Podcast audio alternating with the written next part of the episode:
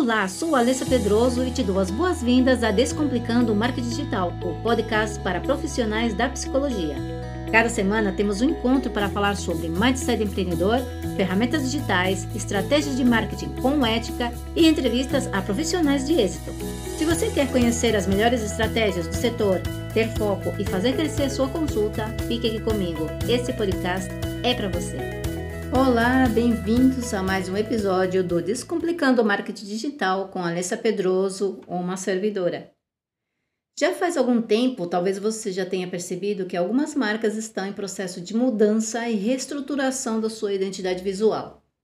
Isso é mais perceptível nas marcas pessoais, onde as contas que funcionam atingem rapidamente mais de 100 mil seguidores. Eu estou vendo isso com muita frequência ultimamente. E as grandes empresas, elas fazem? Sim, só que elas evitam fazer grandes mudanças assim de forma exagerada, porque isso significaria perdas muito grandes de dinheiro. Seus seguidores reclamariam e as vendas despencariam. Você deve estar pensando, né?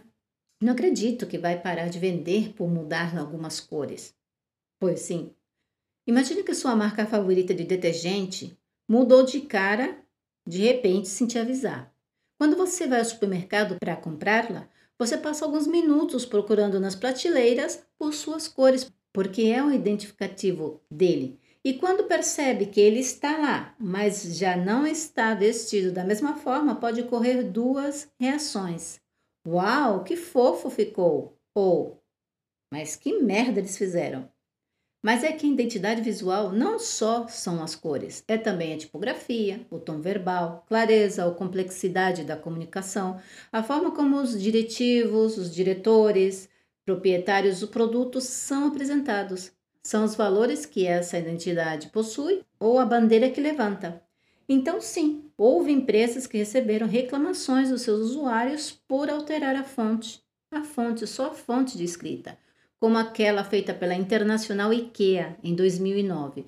Mudou a tipografia para Verdana, que é uma fonte gratuita, que está no Google ou em qualquer criador de textos.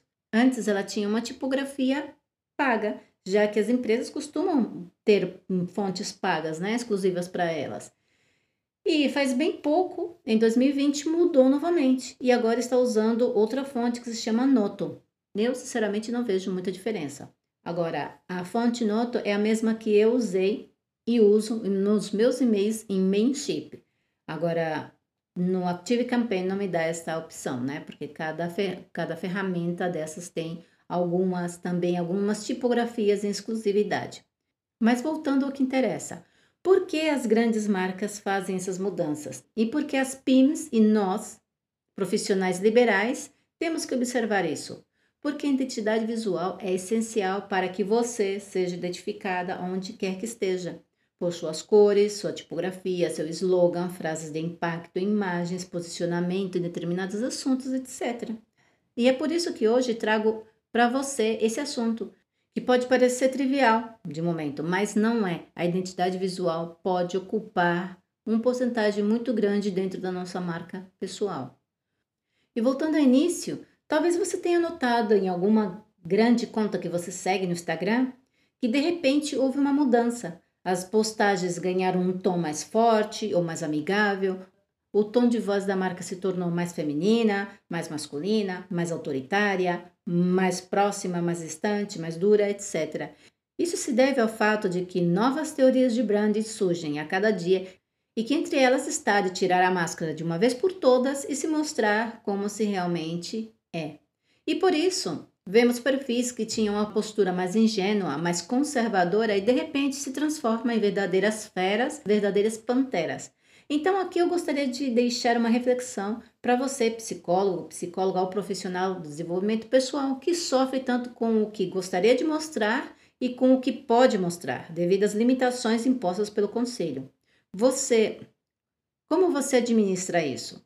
Você deixa sua personalidade brilhar ou mantém sua cara de poker nas suas redes também? Você tem dois perfis? O que é totalmente recomendável se você quiser manter sua privacidade. Ou você tem um perfil profissional sem água e sem açúcar que nem tem a sua foto por medo de se expor. Ou todo o contrário, você tem um perfil misto onde você compartilha suas fotos pessoais em biquíni entre posts sobre ansiedade, depressão ou relacionamentos tóxicos. Quem você quer atrair com essa estratégia? O que você me diz?